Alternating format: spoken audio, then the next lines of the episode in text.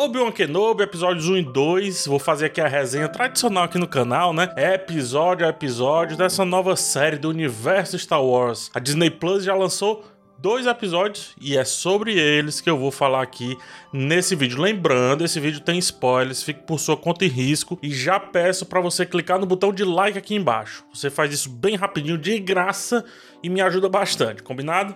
Vamos lá falar de Star Wars. Partiu!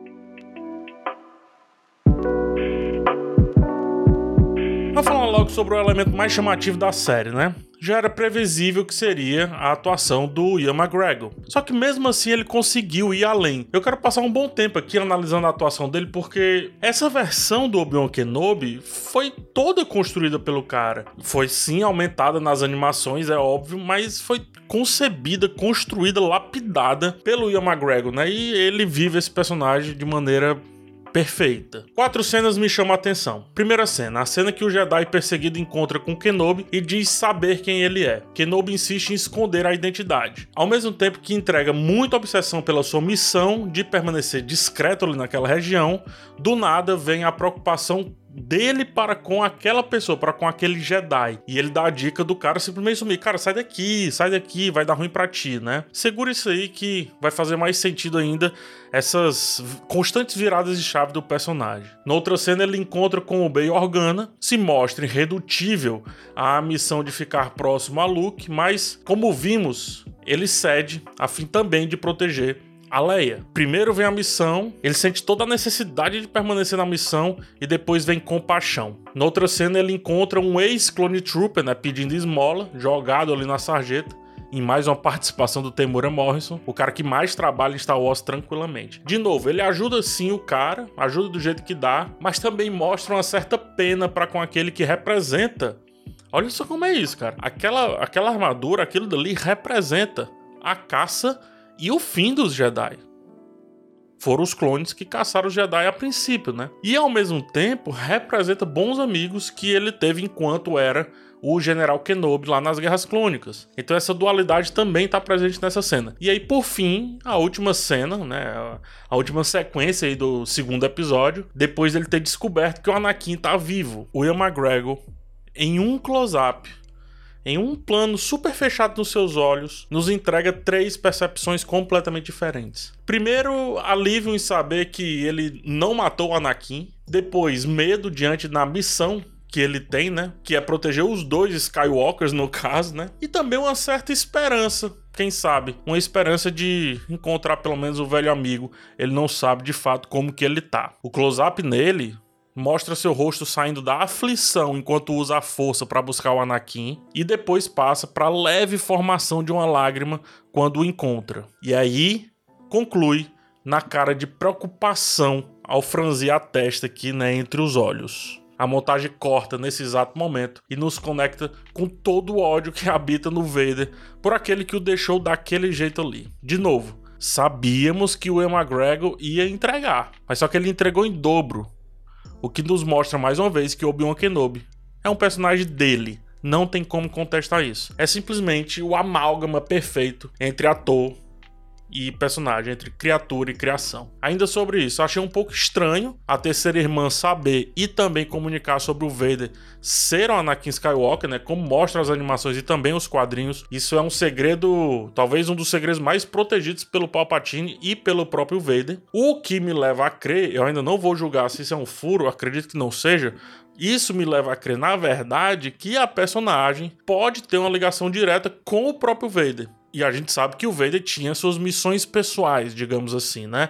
Isso também é bem canon, é bem comum, tanto nas animações quanto também nos quadrinhos. Ou isso, ou que talvez a missão dela vai bem além do que a gente está vendo até agora, trazendo o próprio Palpatine aí para dentro dessa equação, porque o próprio Palpatine pode sentir o Kenobi, achar que o Kenobi tá vivo e ter nele uma grande preocupação. Então, vale por conta disso liberar informação sobre o Anakin estar vivo. Até porque se o Anakin está vivo, o Kenobi ele se mostra um pouco é, um pouco mais errante dentro da sua perfeição, né? Da sua sempre evidente, sempre aparente perfeição. O que explica tamanha obsessão dela em achar o Kenobi para o Vader e não necessariamente para os inquisidores. Tá claro que ela não está trabalhando ali para os inquisidores em si. Né? A cena final dela para com o grande inquisidor também mostra isso. Não está trabalhando para eles, está trabalhando para outra pessoa. Quem? O Vader, o Palpatine, para ela mesma, para algum trauma, para alguma questão, enfim.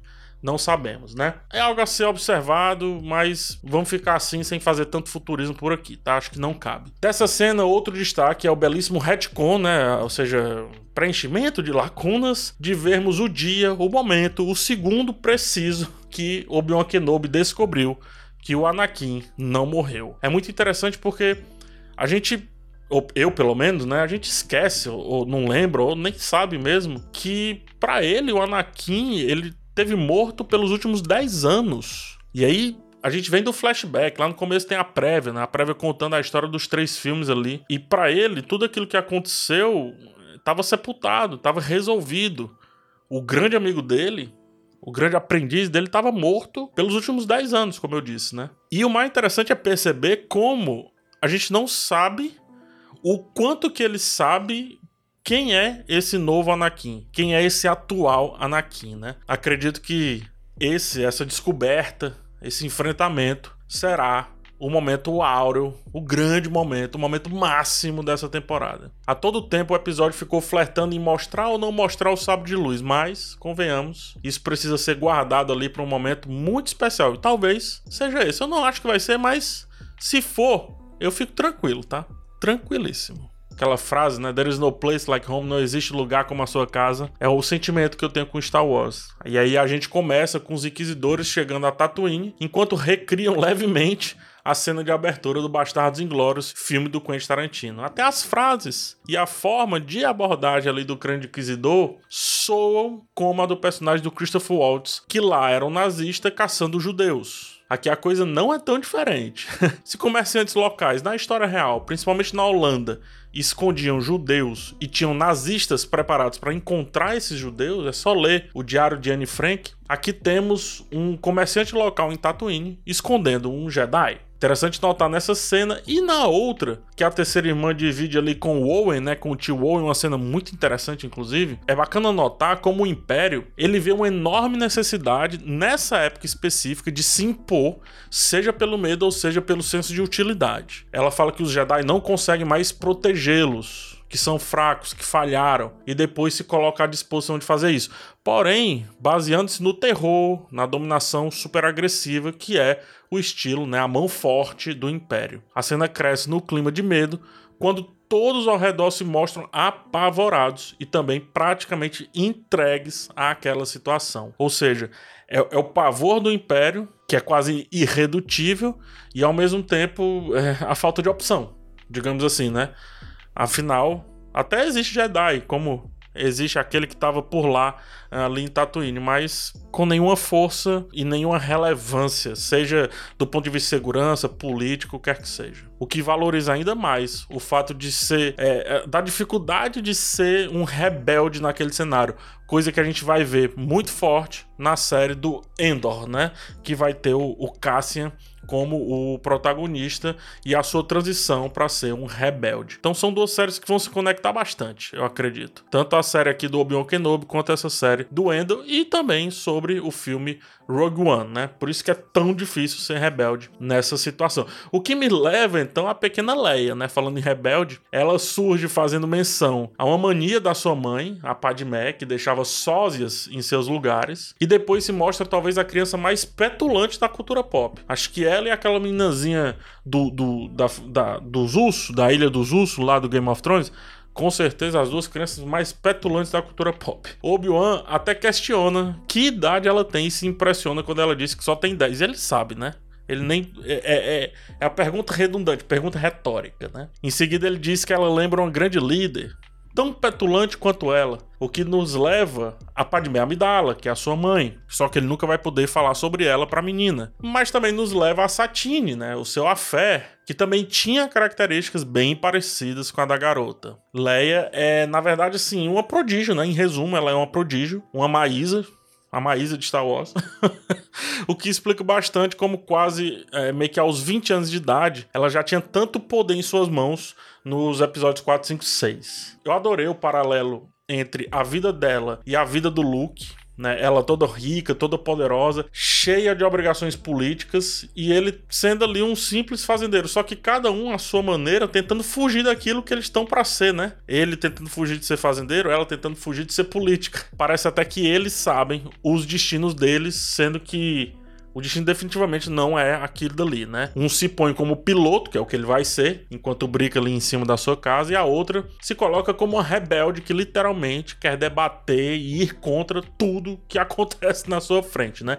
Que é justamente o que ela vai ser. Ela nunca conseguiu ser princesa política, quer que seja. Ela era rebelde e fim. E era assim desde criança. Maravilha isso. A escolha da série em focar na relação da Leia e do Kenobi faz total e completo sentido. Eu jurava que seria algo mais localizado em Tatooine, mas aí, pensando bem agora, quebraria bastante a ideia de que um Jedi nunca foi visto atuando por ali, né? Andando por ali. Quebraria a grande surpresa de haver um Jedi lá no episódio 4 que é o que a gente viu. Assim como também justifica porque a Leia pensa que o Obi-Wan Kenobi é a sua única esperança, diante exatamente do que está acontecendo lá é, na Nova Esperança, no episódio 4. Ela cresceu é, com ele, provavelmente, né?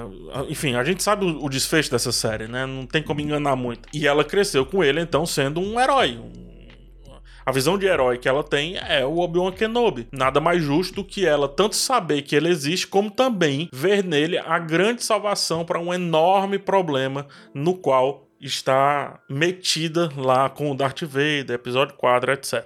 Ao mesmo tempo que também seria muito interessante vermos um pouquinho mais do mini Luke, digamos assim, é plausível que o tio Owen queira o Obi-Wan muito distante do moleque, muito distante. Ele rechaça até os brinquedos deixados pro menino ali encontrar sem nenhuma identificação. Tipo, não tinha identificação dizendo, ah, Obi-Wan Kenobi está mandando para você. Não tinha. E mesmo assim o tio Owen rechaça isso. Pro Owen, por mais que ele não saiba que o Anakin virou o Vader, ele sabe do Anakin que foi lá, matou uma pá de gente do povo da areia e depois foi embora completamente transtornado, completamente o oposto que se esperava de um Jedi. E ele sabe que esse cara descontrolado foi treinado pelo Obi-Wan Kenobi. Sendo assim, faz muito sentido fecharem o Luke ali a sete chaves, inclusive do próprio Obi-Wan. Proteção, proteção, vou aceitar.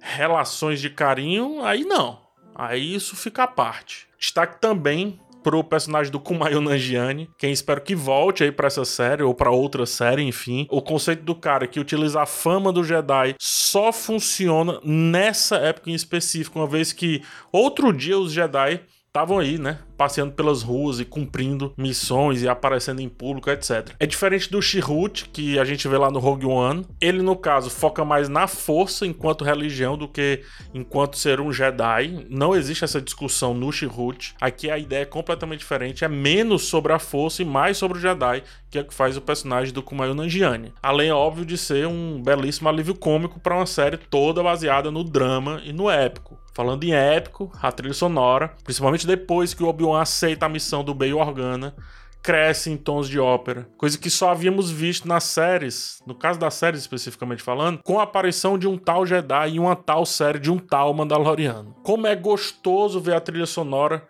preenchendo todas as lacunas, todos os sentimentos, preenchendo um simples ato de encontrar um sabre de luz enterrado numa areia. Destaques rápidos para encerrar aqui: colocar um clone trooper acabado, destruído. Na mesma cena que coloca dois Stormtroopers com uniformes novinhos e brilhantes, traz grande, mas grandes cargas semióticas, tá? Dá para passar meia hora falando só sobre isso. Representa e muito como o Império usou uma grande força, que eram os Clone Troopers, e depois simplesmente descartou essa parada, né? Porque dane-se os clones, dane-se seus implantes, o lance aqui é essa nova força. O papo agora é outro. Em um dado momento, Kenobi entra em um laboratório de drogas, o que conecta com a tal especiaria lá do Boba Fett, né? Acho uma boa sacada isso, mostrar que o universo de Duna é bem presente em Star Wars, apesar de que Star Wars sempre foi baseado em Duna, né? A, a Leia em cativeiro, a mini Leia em cativeiro, faz referência também à Leia em cativeiro, só que sob o sequestro do Vader, então